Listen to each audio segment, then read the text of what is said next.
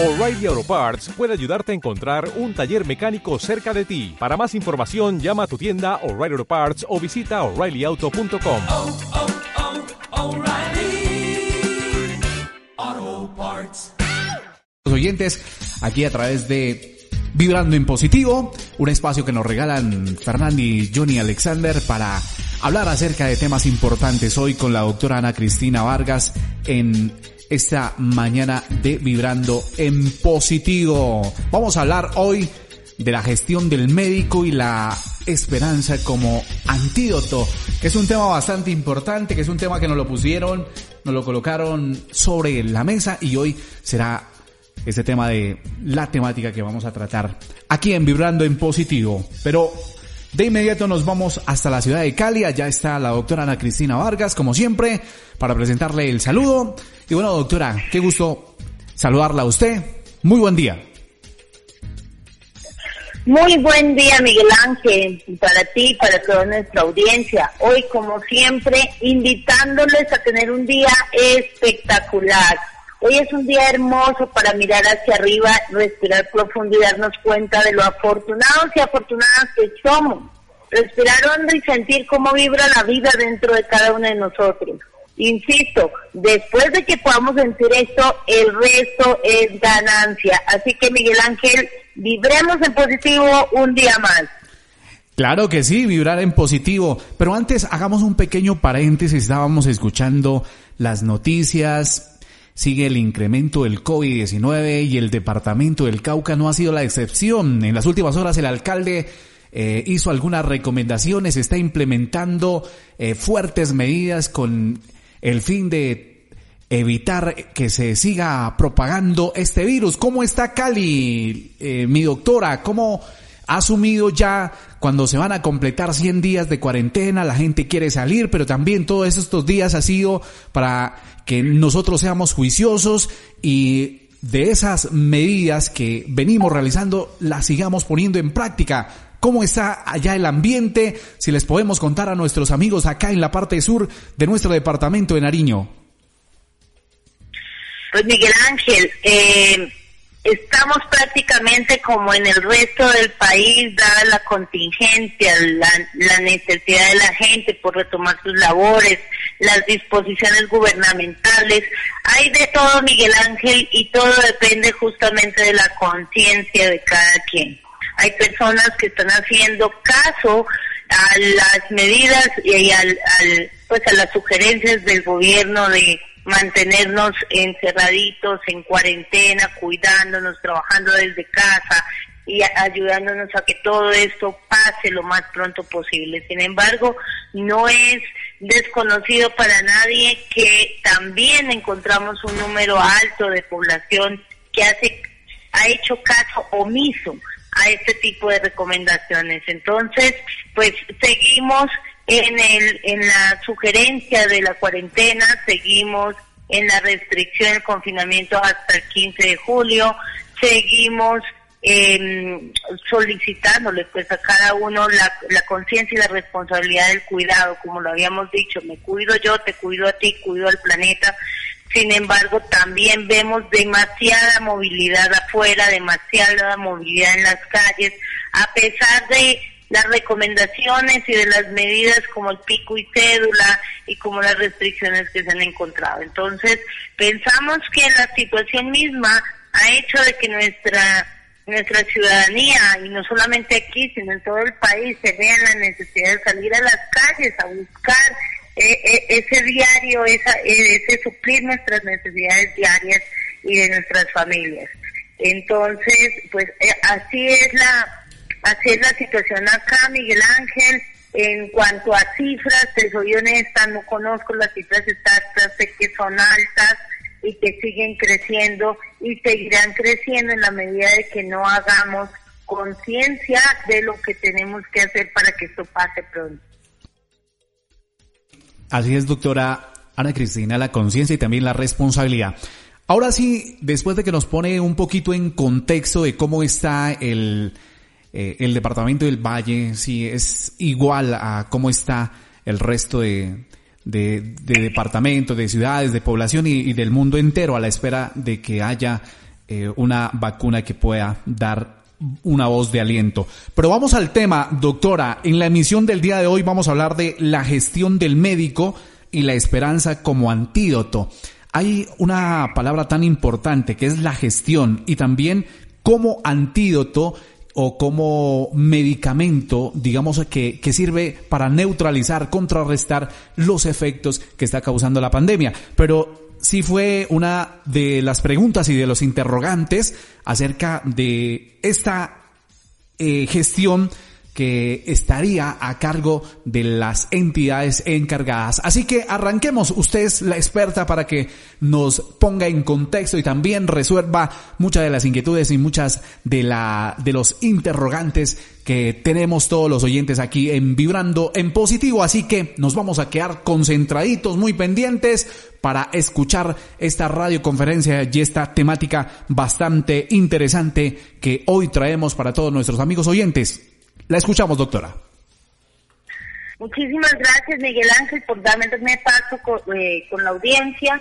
Y sí, atendiendo la petición de uno de nuestros oyentes en el encuentro anterior y a las necesidades sentidas que varios oyentes nos han manifestado vía WhatsApp, proponemos la temática de hoy.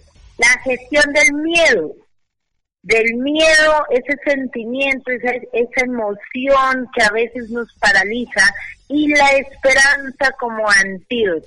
Ese es nuestro tema para hoy y por supuesto eh, nuevamente la invitación a la audiencia a tomar papel y lápiz para poder imprimir ahí los conocimientos, los conceptos que vayan quedando en nuestros oyentes.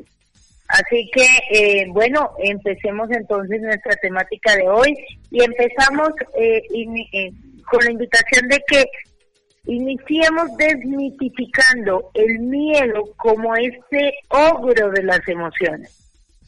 El miedo, cuando hablamos de miedo, la misma palabra nos invita a una sensación em, con tendencia a ser negativa. Por eso, lo primero que quiero invitarte a hacer, insisto, es desmitifiquemos el miedo como el ogro de las emociones o de los sentimientos como ya lo hemos dicho aquí, es importante entender lo que sentimos para poder gestionarlo y administrarlo. Entonces vamos a hablar del miedo el día de hoy y vamos a ver en qué consiste y cómo funciona y cómo lo administramos de la mejor manera. El miedo es un mecanismo de nuestro cerebro, el miedo es parte activa de él y es una reacción ante una circunstancia real o imaginaria, que puede ser pasada, presente o futura, y que produce reacciones físicas y emocionales. El miedo entonces inicia siendo esa pequeña emoción que a veces cuando te ves frente a una circunstancia te pasa un escalofrío por el cuerpo, te genera un poco de sudoración en las manos y una sensación de pánico. Esa es una emoción. De aquí a que es tan importante que lo comprendamos y lo observemos. ¿Qué es lo que nos produce miedo realmente? Y de esta manera, si lo comprendemos y lo observamos, podemos tomar el control de él, gestionarlo y administrarlo. Por ejemplo, si yo siento miedo frente a algo que ya pasó, cuando eh, hace un momento les decía, el miedo puede ser pasado, presente o futuro. Vamos a ver cómo está esto. Si yo siento miedo frente a algo que ya pasó, pues hago conciencia de que esto ya pasó, de que ya fue, de que ya no es en el momento.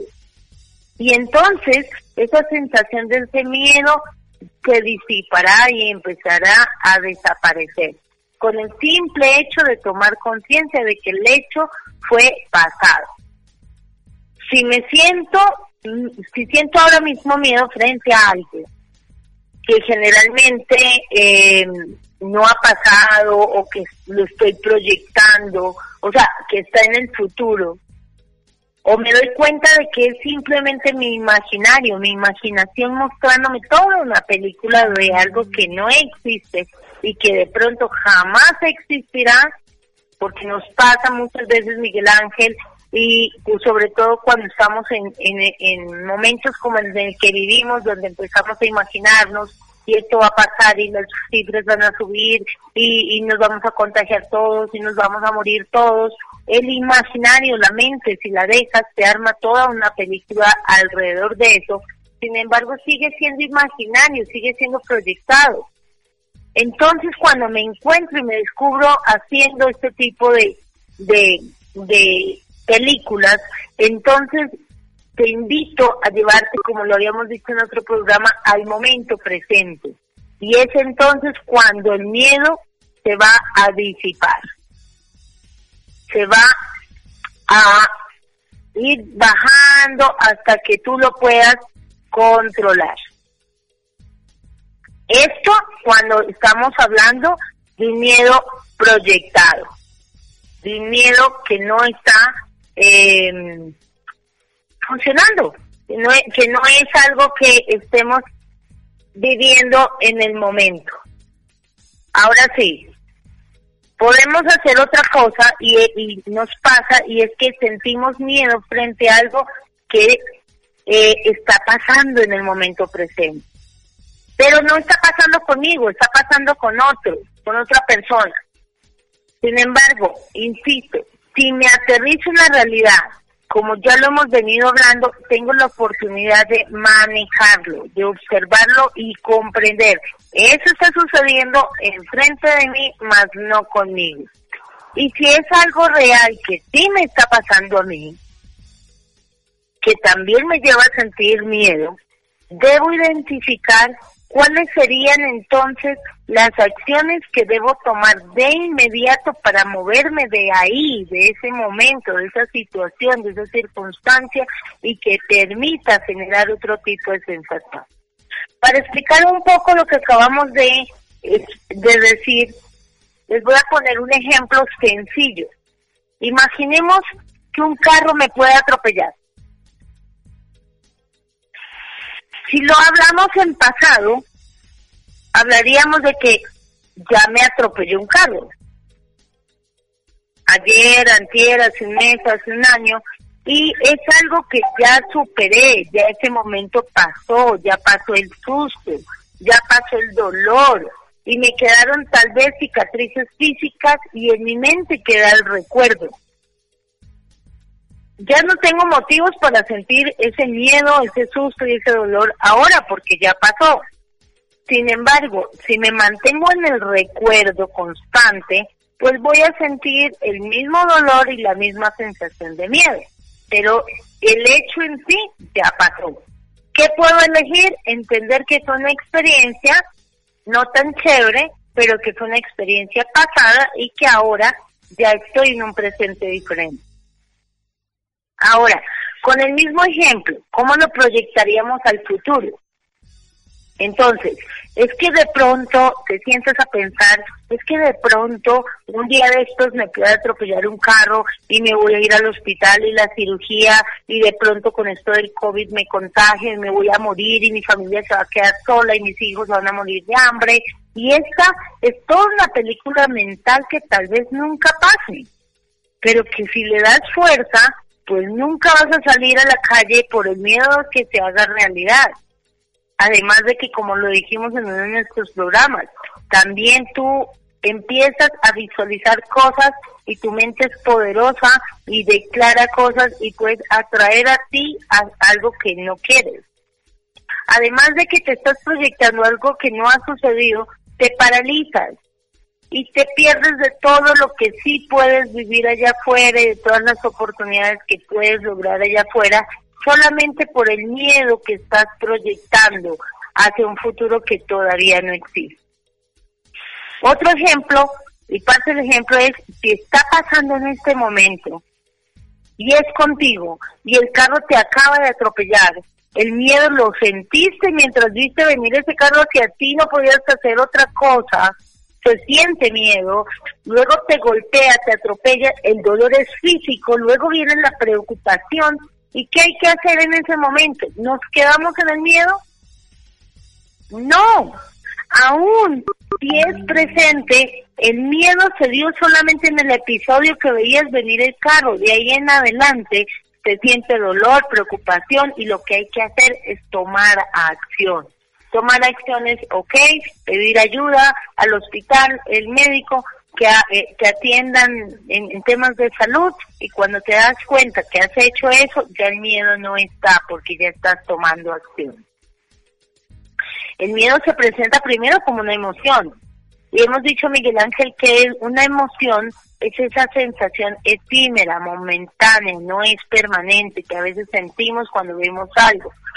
Son esas mm, esa reacción física que mm, sentimos cuando eh, nos paramos frente a algo que nos asusta.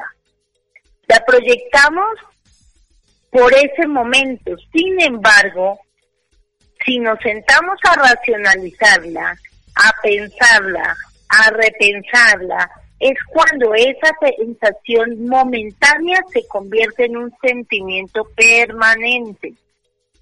Y ahí es cuando esto empieza a convertirse, Miguel Ángel, en un problema.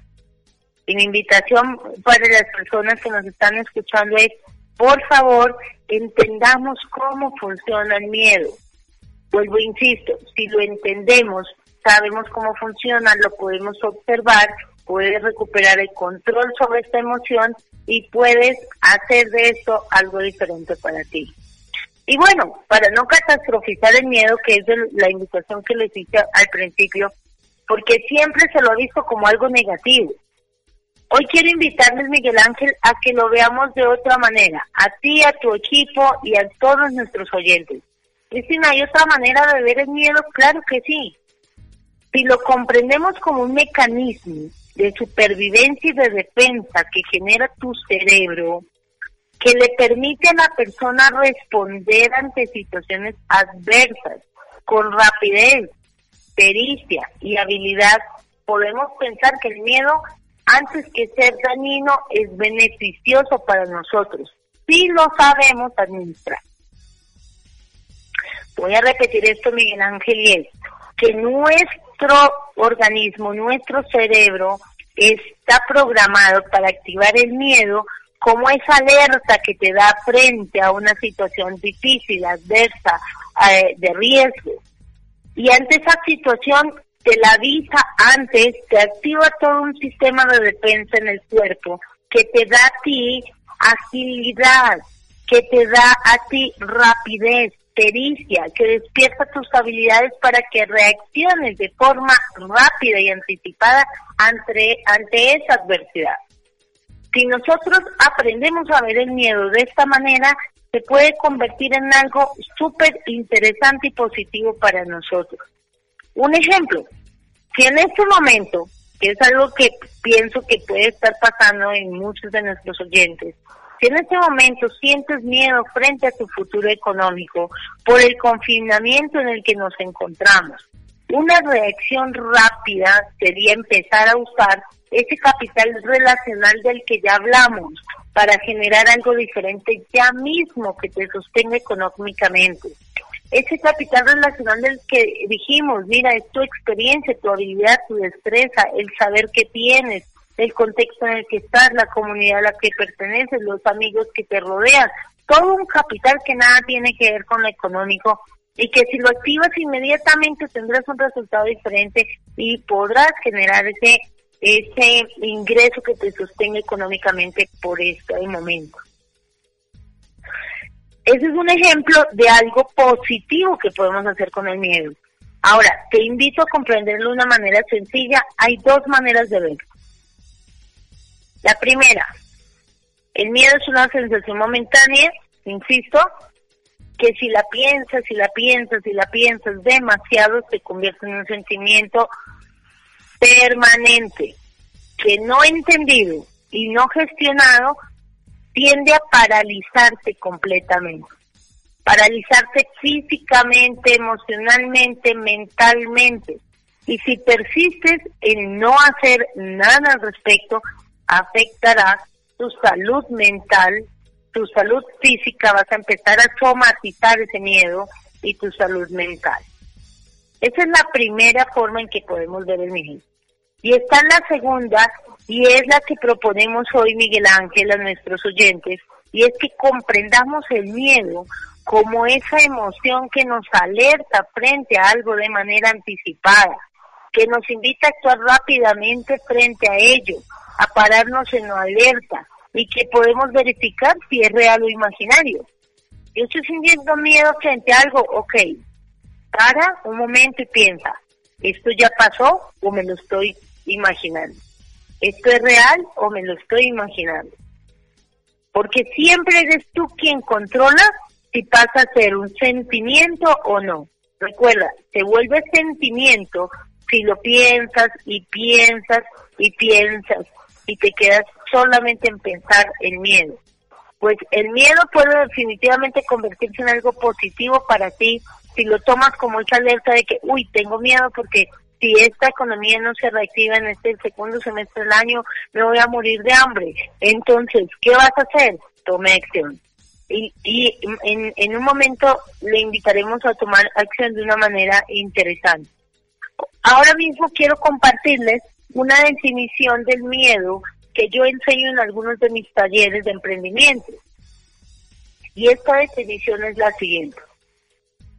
El miedo es el combustible que impulsa el motor de mis acciones para llevarme al logro de mis metas. Repito, el miedo es el combustible que impulsa el motor de mis acciones para llevarme al logro de mis metas. De esta manera, resignificamos este concepto en nuestra mente. Ahora mismo, si lo deseas, y puedes hacerlo, puedes tomar acción, puedes resignificarlo y pensar, ok, elijo darle a mi mente esta nueva definición del miedo. Y entonces ya no será un obstáculo para ti, sino se convertirá en parte de la solución. Recordemos toda una realidad es como tú la creas en tu mente, o sea, como tú te imaginas tu vida, como tú te manejas, te imaginas tu realidad, como tú proyectas este momento, lo empiezas a hacer real en tu vida. Si tú todo el tiempo piensas que cosas malas te suceden, que cosas terribles te van a pasar, recuerda que todo es atracción, todo es energía, todo es vibración, lo hemos venido hablando durante todo este tiempo. Tú creas tu realidad. Por eso es que a través de estos programas te hemos invitado a repensar y a resignificar conceptos. Ahora sí, si retomamos lo aprendido en uno de nuestros encuentros en cuanto a plantearnos un propósito, una meta a lograr, un algo que le dé sentido y acción a cada momento de tu día, todos los días un propósito a realizar. No te proyectes a, años, a meses, ni siquiera semanas, días que te acerquen a tu propósito. Ahora mismo puedes inventarte o crear uno si no lo hiciste en el momento que vimos el programa. Pero si te propones y elevas un propósito, es entonces cuando nace la esperanza. Y esta la esperanza no es otra cosa que la confianza que tienes de que eres capaz de lograr lo que te propones. La confianza en ti, en saber que eso que te estás proponiendo tú lo puedes lograr. Y aquí, mi querido y mi querida oyente, quiero decirte algo súper interesante y es todo lo que cabe en tu mente y en tu imaginación para construir lo puedes hacer. Si cabe en tu mente, es algo que lo puedes lograr. Y si cabe en la tuya, puede que no quepa en la mía. Pero si cabe en la tuya es porque tú lo puedes lograr. Porque tú tienes con qué hacerlo. Porque tú tienes la habilidad, la destreza y por eso se coloca ese plan en tu mente y no en la de otra persona. Así que la esperanza no es otra cosa que confíes en ti, en tus capacidades y en lo que te propones. Y entonces esto hará que el miedo que sientas frente a algunas situaciones o cosas o momentos como el de ahora trabaje a tu favor y que ese miedo esté bajo tu control. porque a lo que él te invitará será a tomar acciones rápidas frente a aquellas cosas que tendrás que sortear o aquellos retos que tendrás que pasar para lograr el propósito que te has tratado. Ahí entonces el miedo empieza a jugar a tu favor. Sin embargo, si prefieres omitir esta información, que también es una posibilidad y estás en tu derecho, y entregas a esa emoción momentánea todo tu poder, y te encierras a pensar y pensar y repensarlo, te vas a sentir, mi querido amigo y mi querida amiga, paralizada o paralizado emocionalmente.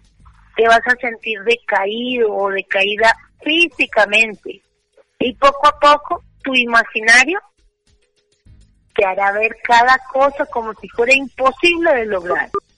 Y es entonces cuando la desesperanza llega y el resultado puede ser realmente fatal, Miguel Ángel. La desesperanza es aquello que nos dice que ya no vamos a salir de esta pandemia, que es imposible recuperarnos económicamente, que es imposible vivir sin el trabajo que ya no tienes, cuando realmente hemos visto a través de nuestros programas y de nuestras emisiones en Vibrando en Positivo que todo lo más valioso que necesitas para ser grande y salir adelante, ya lo tienes, ahí donde estás, en tu casa, que el dinero no te hace, que un trabajo no te hace, que este momento no te hace, que tienes todas las posibilidades abiertas, que lo que necesitamos abrir ahora mismo es nuestra mente y hacer de lo que hay en ella algo poderoso para construir lo que cada uno de ustedes y nosotros queramos. Lo que quiero que veas hoy es que si comprendes lo que sientes, lo puedes administrar y te lo he te lo he instado y te he invitado en cada programa a esto. Entendemos, lo observamos, lo que sentimos y lo que nos está pasando, podemos administrarlo. Podemos elegir no perder el control y, por supuesto, no ceder nuestro poder personal a situaciones como estas. Entonces, mi invitación es fabrícate ahora mismo, si ya no lo hiciste, un propósito, una meta Divídelo en pequeñas acciones y ponte en marcha. Observa qué es lo que te está dando miedo y conviértelo en algo a tu favor. Un ejemplo de esto. Cris, me da miedo no tener dinero para sobrevivir porque perdí mi trabajo y estoy en cuarentena. Insisto, tienes un capital relacional. Eres bueno o buena para algo haces parte de un contexto, de una comunidad, te lo he, es la segunda vez que te lo digo en este programa, recupera ese capital relacional, fabrica un propósito, determina tu esperanza, piensa en algo que tú puedes aportar desde tu saber y que seguramente te va a permitir monetizar.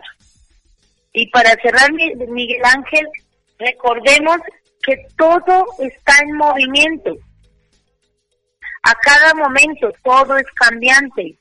Aún esta situación que estamos viviendo, esta pandemia, e, es, esta bruma que tenemos al frente, es momentánea. Por favor, no tomes decisiones definitivas frente a situaciones pasajeras. Por favor, no tomes decisiones definitivas frente a situaciones pasajeras. Esa es mi invitación y si esta información ha sido valiosa para ti y sientes que se está saliendo de tu control, como lo hemos dicho en los dos últimos programas, levanta la mano, pide ayuda, pide apoyo. Hay entidades destinadas para apoyarte y para ayudarte a manejar este tipo de situaciones y emociones. Así pues, Miguel Ángel, eh, eh, hoy les he entregado una información que espero sea de mucha ayuda y beneficio para nuestros oyentes. Me encantaría saber si alguna persona está participando en nuestro chat y hay alguna pregunta. Sí, hemos estado escuchando muy detenidamente, al igual que los oyentes. Nos están escribiendo. Andrea dice, doctora Ana Cristina, muchas gracias, dice, por esas orientaciones. ¿Cómo lograr saber? Hay, hay un miedo eh, usted lo ha dicho, que puede ser ficticio, que puede ser real, una amenaza, un peligro, pero ¿por qué unas personas tenemos miedo y otras personas no tenemos miedo? Eso es lo que nos pregunta Andrea en estos momentos. ¿Qué le podemos responder, doctora Cristina? que una persona sienta miedo, Miguel Ángel, frente a una situación y otra que tal vez pueda estar al lado tuyo no lo sienta, depende únicamente de la información que tu cerebro tiene acerca de las experiencias vividas con anterioridad.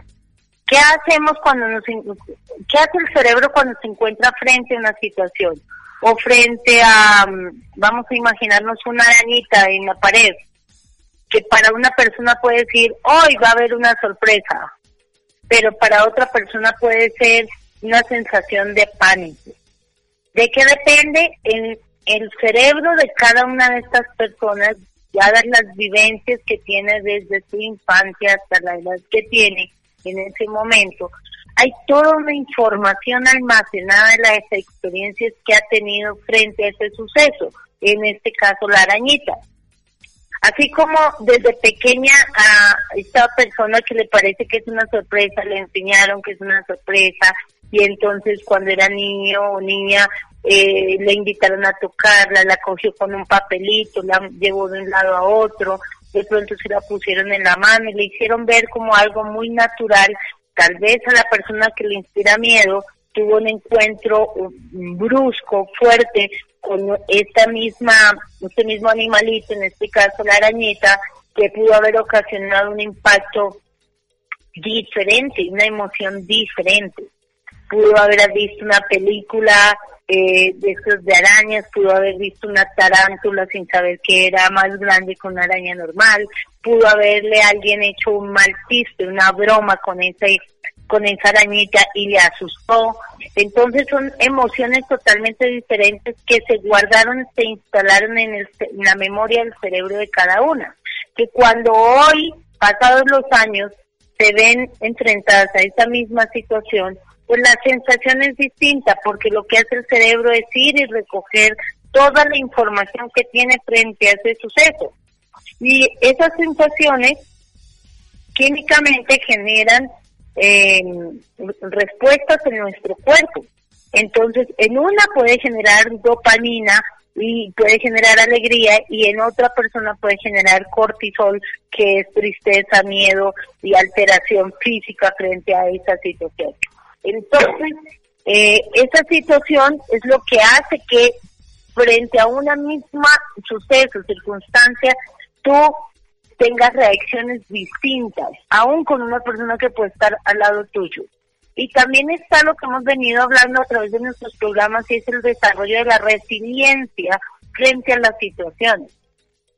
¿Por qué? Porque si es una persona que me ha acostumbrado a surfear retos diarios todos los días, o que me volví una persona independiente, porque la vida me construyó así, así fui una persona que crecí en un ambiente seguro, rodeada de protección, rodeada de de, de todo lo que necesito, pues la capacidad de resiliencia es diferente.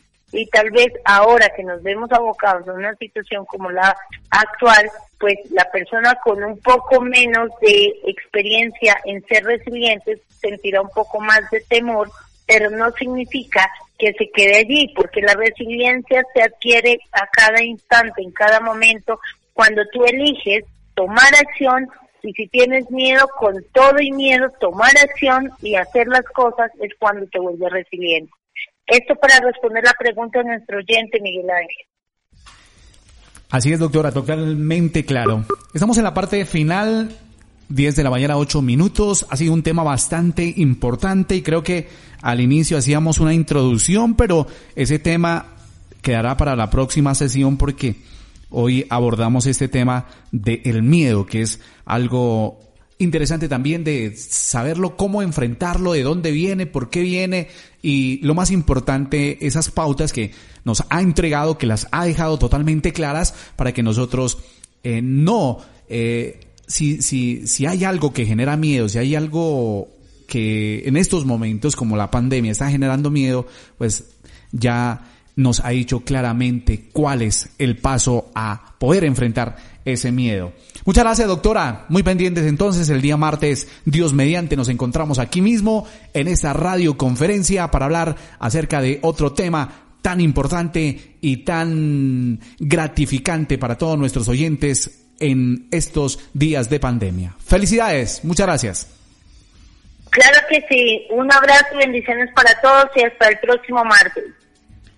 Felicidades. Vamos a finalizar como todos los martes y los jueves con una dosis de fe, con lo que no se, pie, no se puede perder jamás, en ningún momento, que es la fe puesta en nuestro Padre Dios y las esperanzas de que todo va a estar mejor.